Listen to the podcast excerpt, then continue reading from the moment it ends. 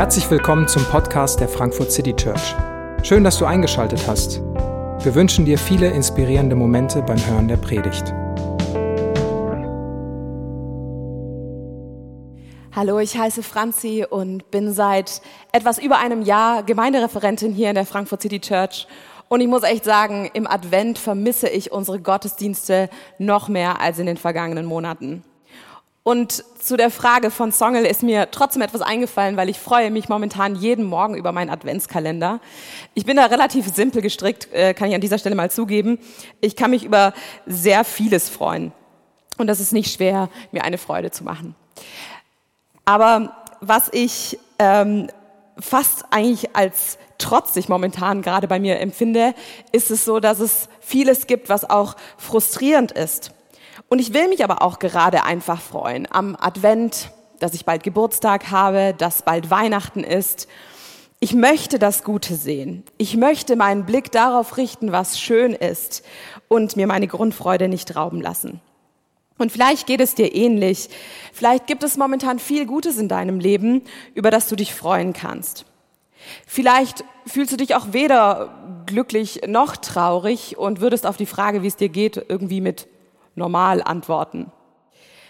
Und vielleicht hast du sogar das Gefühl, dass das Thema Freude momentan irgendwie aufgesetzt ist, weil es doch wenig gibt, über was man sich wirklich freuen kann. Und Weihnachten, was soll daran gerade schön sein, wenn alles so anders ist als sonst? Und den Text, den wir gerade gehört, gehört haben, es überrascht nicht bei der Wortwahl, dass ähm, er gar nicht so in ein kuscheliges Setting, ähm, in so einem kuscheligen Setting beheimatet ist, wie wir das manchmal vielleicht denken. Der Text wird sehr häufig an Weihnachten gelesen und dieses Zusammenspiel aus Licht, das in die Finsternis strahlt, wird gerne in der Adventszeit verwendet. Und letzten Sonntag hat uns David auch vor Augen gezeigt, wie, wie Jesus als das ultimative Licht in die Dunkelheit dieser Welt bricht. Und abgesehen davon, dass eben auch die, die Weihnachtsgeschichte eigentlich nicht so kuschelig ist, wie sie manchmal ähm, auf Krippenbildchen dargestellt wird, so ist dieser Text eben auch in keinster Weise ähm, in einer angenehmen Situation. Denn die Menschen, die diesen Text live hören, die können Jesus noch gar nicht kennen, denn dieser Text wird 750 Jahre vor Christus, vor der Geburt von Jesus gesprochen. Und es sind die Worte des Propheten Jesaja, der auch sein Buch im Alten Testament den Namen gibt. Und er wirkt und lebt im achten Jahrhundert vor Christus. Und die Aufgabe eines Propheten ist es, die Menschen auf Gott hinzuweisen. Der Prophet hat dafür einen Auftrag von Gott bekommen, die Menschen zu warnen, die Menschen zur Korrektur zu bewegen, ähm, manchmal zur Umkehr aufzurufen und häufig aber auch, sie zu trösten und sie zu ermutigen und ihnen Beistand in ihrer schwierigen Situation zu zeigen. Ähm, Propheten sind Menschen, die Gottes Wahrheiten eben mahnend und hoffnungsvoll in die Situation anderer sprechen. Und die Situation ist mehr als schwierig. Im achten Jahrhundert vor Christus reihen sich kriegerische Auseinandersetzungen und Konflikte aneinander, was wir aus der Bibel, aber auch aus außerbiblischen Quellen wissen. Israel ist ein gespaltenes Land. Es teilt sich in ein Nord-, in ein Südreich. Die komplette Welt drumherum ist in Machtkämpfen verwickelt. Und der Norden und der Süden in Israel gehen unterschiedliche Bündnisse ein. Und der Prophet Jesaja warnt das Südreich davor, ein Bündnis mit den Assyrern einzugehen. Also die Assyrer, die waren vor allem für eins bekannt in der ganzen Welt damals, und zwar für ihre barbarische Grausamkeit. Und der Prophet warnt den König, das wird nicht gut ausgehen, wenn du mit so einem Regime gemeinsame Sache machen möchtest. Äh, der König hört nicht auf den Propheten, das erweist sich in der Geschichte als ein nicht kluger Schachzug und es kommt zum Krieg und das führt zur Herrschaft der Assyrer. Und das Kapitel 8 direkt vor diesem Text beschreibt die Erfahrung der Menschen, die in dieser Situation, in dieser Kriegsandrohung stehen. Und in den Versen 21 und 22 heißt es im Kapitel 8, Sie werden im Lande umhergehen hart geschlagen und hungrig. Und wenn sie Hunger leiden, werden sie zürnen und fluchen ihrem König und ihrem Gott. Und sie werden über sich blicken und unter sich die Erde ansehen und nichts finden als Trübsal und Finsternis. Denn sie sind im Dunkeln der Angst und gehen irre im Finstern. Man merkt förmlich, wie, wie es enger wird, wie, wie die Dunkelheit sich um einen schließt. Und das ist das Lebensgefühl der Menschen, die diesen Text aus Jesaja 9 hören. Es bricht als hoffnungsvolle Ankündigung, dass es ein Ende dieses Schreckens geben wird, in dem sie sind und auf das sie noch warten.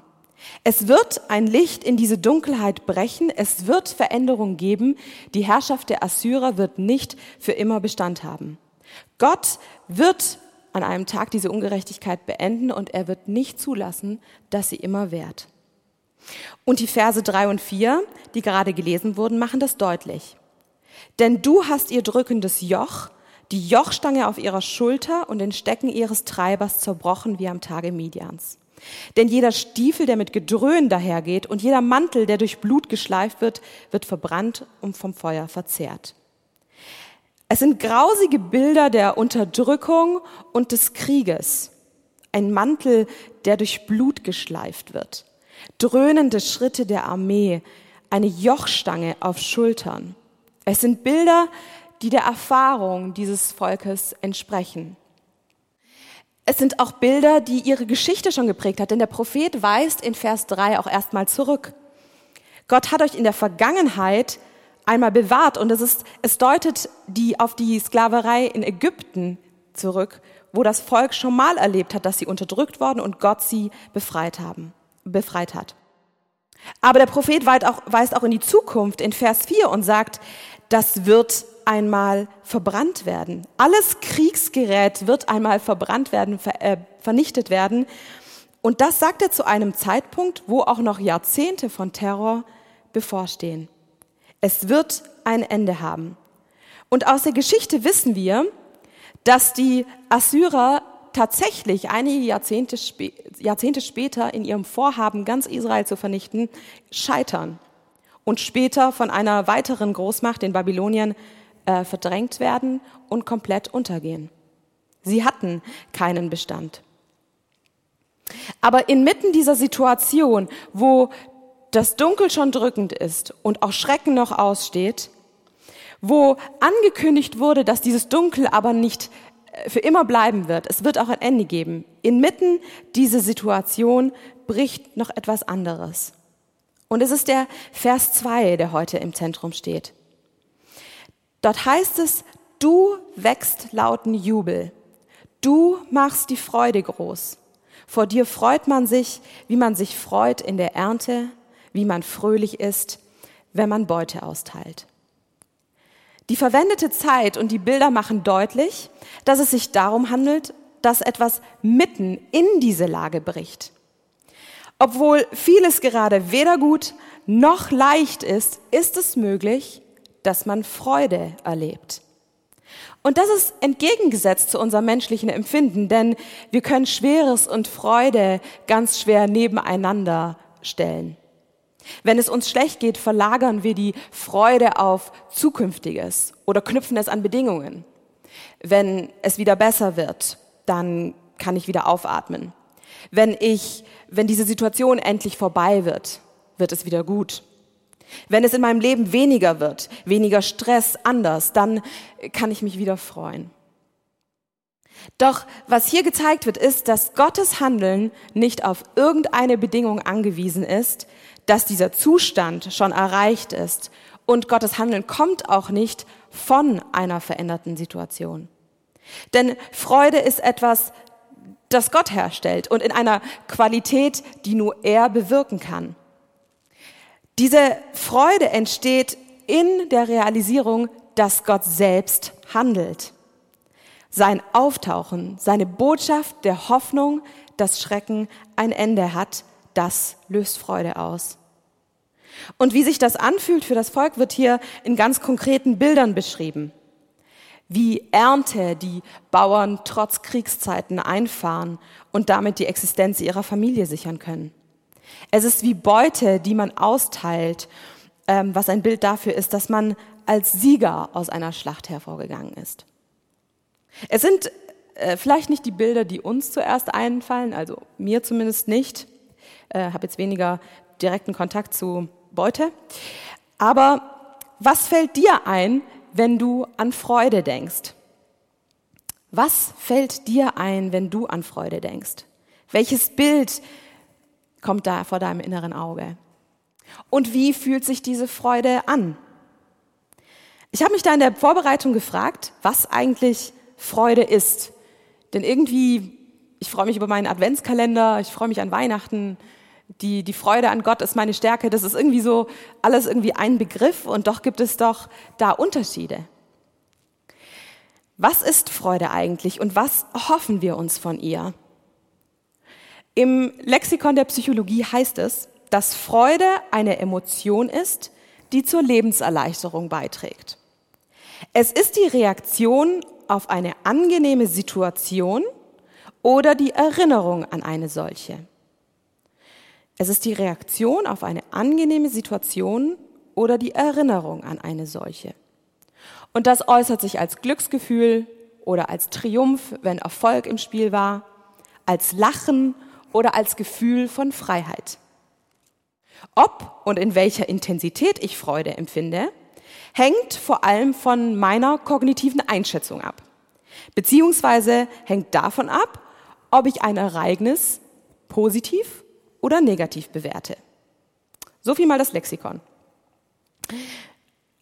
Die Reaktion auf eine angenehme, äh, auf eine angenehme Situation, das macht äh, völlig Sinn, finde ich. Also äh, mir passiert was Schönes und ich freue mich.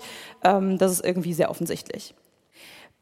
Bei dem zweiten Teil bin ich irgendwie hängen geblieben, denn dass es darauf ankommt, ob ich ein Ereignis positiv oder negativ bewerte, damit komme ich schnell auch an, eine, an meine Grenze. Ja, natürlich ist es wichtig, wie ich eine Sache bewerte oder welche Haltung ich mitbringe. Und es gibt Menschen, die finden in jeder Suppe ein Haar und rauben sich damit Selbstfreude. Aber es bringt mich auch in die Aufgabe, dass ich, um Freude zu empfinden, die Dinge um mich ja einfach positiv bewerten müsste. Und ich habe den Eindruck, dass es viele Ratschläge auch in diese Richtung gibt. So, ja, es liegt halt daran, wie man das sieht. Es ist eine Frage der Perspektive. Oder what doesn't kill you make you stronger. So schlimm war es schon nicht. Oder aus jeder schweren Situation kann man doch auch was Gutes lernen. Das sind ja an sich keine schlechten Ratschläge und die können auch ein Stück weit helfen, dass wir resilienter werden. Aber auf diesem Weg wird man auch müde. Es ist eine überfordernde Situation, weil mir ganz schön viel abverlangt wird, immer das Positive in jedem Ereignis sehen zu müssen, damit ich mich freuen kann. Bis hin dazu vielleicht, dass wir sogar unehrlich werden müssen über der Dinge, die eben, egal wie ich sie drehe und wende, schlimm und schrecklich sind. Und spätestens dann, wenn Leid absolut unerträglich wird, klingt ein Ratschlag, das einfach positiv zu sehen, wie blanker Hohn. Wenn Freude aber nicht so zu sichern ist, indem ich entweder immer nur Schönes erlebe oder, oder mir alles Schöne rede, wie komme ich ihr dann auf die Spur dieser Freude, die bleibt? Der, der britische Autor C.S. Lewis beschreibt seine eigene Suche nach Gott als eine Suche nach Freude. Und er beschreibt so seine, seine Geschichte, ähm, in der sich immer wie so Augenblicke der Freude, wie so kleine Lichtblicke Blicke zeigen, die ihn seit seiner Kindheit wie Pfeile der Freude treffen und ihn darauf hinweisen, dass es irgendetwas gibt, was außerhalb von ihm liegt, was er, was er bis jetzt erfahren hat. Da gibt es wie so Glimpses of Joy, die so sich in seine Existenz zeigen und wo er ja, danach, danach strebt, die zu sichern. Es ist eine universale Erfahrung, die er beschreibt, weil als Menschen suchen wir Freude. Wir streben nach diesem Zustand, in dem wir uns gut fühlen. Wir wollen diesen ergreifen und festhalten. Wir sind auf der Suche nach Dingen und Momenten und Situationen, die sich schön anfühlen, die, die, in denen wir uns gut fühlen, wo wir Spaß erleben, wo wir Vergnügen erleben. Und wir wollen diesen Zustand zum einen sichern und spüren gleichzeitig, dass wir ihn gar nicht so sichern können und nicht festhalten können. Und C.S. Lewis stellt irgendwann fest, dass er sich zwar nach Freude sehnt, sie aber am falschen Ort sucht. Und sein Werk heißt Überrascht von Freude, weil er wirklich davon überrascht wird, dass die Freude von dem Freudeschenker Gott selbst kommt. Und er wird überrascht, weil er auf seiner Suche Freude und Gott nicht zusammengebracht hatte. Er hatte auf seiner Lebenssuche Gott ausgeklammert, weil er ja Freude suchte. Und was er findet, ist nicht einfach nur das Gefühl von Freude, sondern er findet eine Person, mit der seine verzweifelte Suche nach Freude zu einem Ende kommt. Und seine Erfahrung, und das ist auch meine Erfahrung, die lässt sich in einem Punkt zusammenbringen. Wenn du nach Freude suchst, dann wirst du sie wahrscheinlich nicht finden. Doch wenn du nach Gott suchst, wird die Freude dich finden. Wenn du nach Freude suchst, dann wirst du sie wahrscheinlich nicht finden. Doch wenn du nach Gott suchst, dann wird die Freude dich finden. Denn Freude kommt mit Christus und das ist dieses Jahr nicht anders. Die Freude wird dich finden. Und das feiern wir an Weihnachten, dass Gott uns findet, dass Jesus in diese Welt tritt und zu uns kommt. Und wer Gott sucht, der findet eine Person und diese Person ist Jesus Christus. Und mit ihm kommt Freude zu uns. Diese Freude, nach der wir uns sehnen, die nicht nur ein abstraktes Gefühl bleibt, sondern die eine Person ist, die uns jeden Grund zur Freude gibt. Dietrich Bonhoeffer, ein deutscher Theologe, schrieb während seiner Haft im nationalsozialistischen Regime Folgendes. Die Freude Gottes ist durch die Armut der Krippe und die Not des Kreuzes gegangen, darum ist sie unüberwindlich, unwiderleglich. Die Freude Gottes ist durch die Armut der Krippe und die Not des Kreuzes gegangen, darum ist sie unüberwindlich, unwiderleglich. Unüberwindlich, unwiderleglich. Mit seiner Geburt, seinem Leben und seinem Tod schafft Jesus eine Situation, die auf ewig Freude garantiert. Es ist die Situation von Frieden mit Gott, von der Erfahrung seiner Liebe und seiner Annahme. Es ist die Situation einer Hoffnung, die wir inmitten von Ungewissheit erleben. Es ist eine Freude, die wir nicht herstellen können, weil sie in ihrer Qualität über uns hinausreicht. Es ist eine Freude, die wir nicht herstellen können, weil sie viel mehr mit Gott zu tun hat als mit uns selbst. Aber es ist eine Freude, die wir immer wieder empfangen dürfen, weil sie in jeder einzelnen Begegnung mit Gott auf uns wartet. Und es ist eine Freude, die die Kraft hat, dass inmitten schwierigster Situationen, in größter Dunkelheit, Freude, Frieden und Erleichterung eintreten kann. Und so kraftvoll, wie die Freude Gottes vor 3000 Jahren dem Volk Israel erschienen ist, und so kraftvoll, wie die Freude Gottes vor 2000 Jahren mit Jesus in diese Welt trat, so kraftvoll tritt die Freude Gottes auch heute noch in mein und in dein Leben weil Gott immer noch Gott ist und nicht auf das Ende der Nacht wartet, damit wir Freude empfinden. Und doch ist es manchmal nicht leicht, diese große Freude, diese kraftvolle Freude zu empfinden. Vielleicht, weil die Dunkelheit um uns gerade so übermächtig scheint. Vielleicht auch, weil wir in Lethargie oder Gleichgültigkeit stecken. Vielleicht sind wir aber auch zu abgelenkt, stecken inmitten von Stress und haben gar keine Zeit, diese Freude von Jesus zu empfangen. Als ich ein kleines Kind war, haben unsere Eltern als Tradition an Heiligabend die Geschenke versteckt, anstatt unter einen Baum zu legen. Und wir durften als Kinder dann diese Geschenke suchen und wir hatten gar keine so riesige Wohnung, aber sie war super verwinkelt und man konnte schon einige gute Gesch äh, Verstecke finden. Und bei diesem einen Weihnachtsfest gestaltet sich, gestaltete sich meine Suche extrem schwierig. Und ich habe das Geschenk einfach nicht gefunden. Dabei wusste ich sogar, was ich bekommen sollte. Es war dieses riesige Playmobil-Puppenhaus. Und ich habe mich schon darauf gefreut und ich war mir auch sicher, meine Eltern hatten das, glaube ich, schon auch irgendwie besorgt.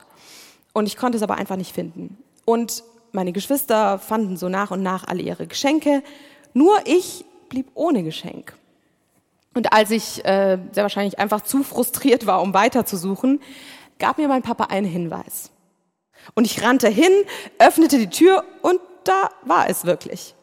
Dieses riesige Playmobil-Puppenhaus thronte an dem Ort, an dem ich nicht gesucht hatte und es nicht vermutet hatte. Es saß groß und fett und breit im kleinsten Zimmer der Wohnung auf dem Toilettendeckel. Und dieses Geschenk das war viel zu groß gewesen, als dass meine Eltern es irgendwo verstecken konnten.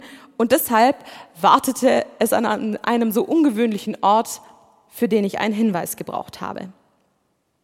Und ich glaube, dass es manchmal ähnlich ist mit der Freude, die Jesus für uns bereithält.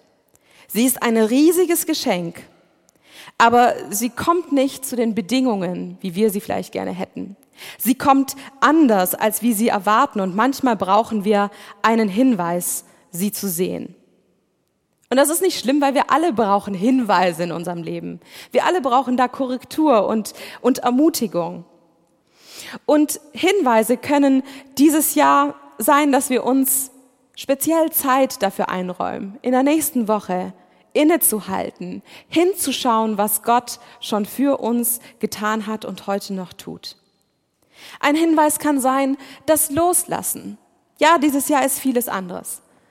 Manche Erwartungen sind nicht so, wie wir sie gerne hätten.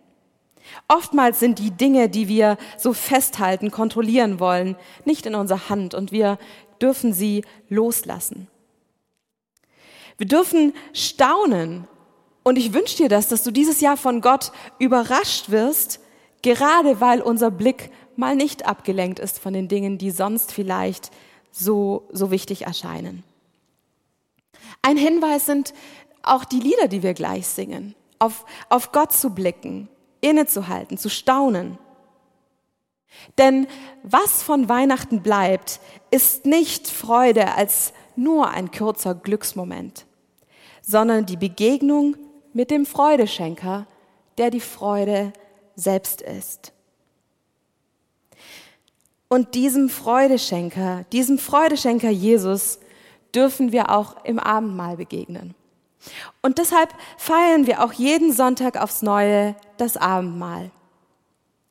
In Hebräer 12, Vers 2 heißt es, lasst uns unseren Blick auf Jesus richten, den Wegbereiter des Glaubens, der uns als Ziel vorausgegangen ist weil Jesus wusste, welche Freude auf ihn wartete, nahm er den Tod am Kreuz auf sich und auch die Schande, die damit verbunden war, konnte ihn nicht abschrecken. Wegen der Freude, die auf ihn wartete, wegen der Freude, um die Jesus wusste, dass wir sie brauchen werden, ging Jesus in den Tod. Er wusste um die Freiheit und die Freude, die wir als Menschen erleben werden, wenn er für uns stirbt. Und wir sind die Freude, für die Jesus gestorben ist. Und im Abendmahl dürfen wir daran denken, uns erinnern, was Jesus für uns getan hat. Freude als Reaktion auf eine angenehme Situation oder die Erinnerung daran. Und an Jesu Tod ist nichts Angenehmes, da muss man auch nichts schönreden, aber die Erinnerung daran, dass es für dich und für mich geschah und Jesus die Freude davor im Blick hatte, darf bei uns selbst Freude und Dankbarkeit auslösen. Und Jesus selbst lädt zu diesem Abendmahl ein. Und ich möchte die Worte lesen, die Jesus gesprochen hat, als er es eingesetzt hat. In der Nacht, in der er verraten wurde, nahm Jesus der Herr das Brot, Er dankte Gott dafür, er brach es in Stücke und sagte, das ist mein Leib, der für euch geopfert wird. Wenn ihr künftig dieses Mahl feiert und von diesem Brot esst, dann ruft euch jedes Mal in Erinnerung, was ich für euch getan habe. Und nachdem sie gegessen hatten, nahm er auch den Becher. Er dankte Gott auch dafür und sagte, dieser Becher ist der neue Bund, besiegelt mit meinem Blut. Wenn ihr künftig aus diesem Becher trinkt, dann ruft euch jedes Mal in Erinnerung, was ich für euch getan habe. Seid euch also darüber im Klaren. Jedes Mal, wenn ihr von dem Brot esst und von dem Becher trinkt, verkündet ihr den Tod des Herrn, bis der Herr wiederkommt. Ich möchte gerne beten. Jesus, ich möchte dir Danke sagen, dass du der Grund unserer Freude geworden bist, dass du mit deinem Leben und mit deinem Tod eine Situation geschaffen hast, die für immer Freude garantiert. Und du bleibst dafür nicht abstrakt in der Ferne, sondern du möchtest uns diese Freude schenken. Auf so vielfältige Art und Weise kommst du uns nahe, um uns deine Freude zu geben, an deiner Freude Anteil haben zu lassen. Und das ist so gewiss, dass wir, wenn wir zu dir kommen, diese Freude ergreifen dürfen, sehen dürfen. Und ich danke dir, dass du auch das Abendmahl als Ort geschaffen hast, an dem wir Freude erleben dürfen. Freude, die bleibt. Freude, die diesen Tag erhält. Freude, die diese Zeit erhält. Und ich bete, dass wir das jetzt erleben, dass du uns die Freude gibst, die wir heute brauchen. Amen. Du kannst nun dort, wo du bist, einfach das Abendmahl nehmen. Brot und Wein oder Saft zu dir nehmen und wenn ihr mehrere seid, könnt ihr es auch einander reichen und euch daran freuen, was Jesus für euch getan hat. Und nun kommt, seht und schmeckt, wie gütig und voller Liebe Jesus für dich ist. Amen.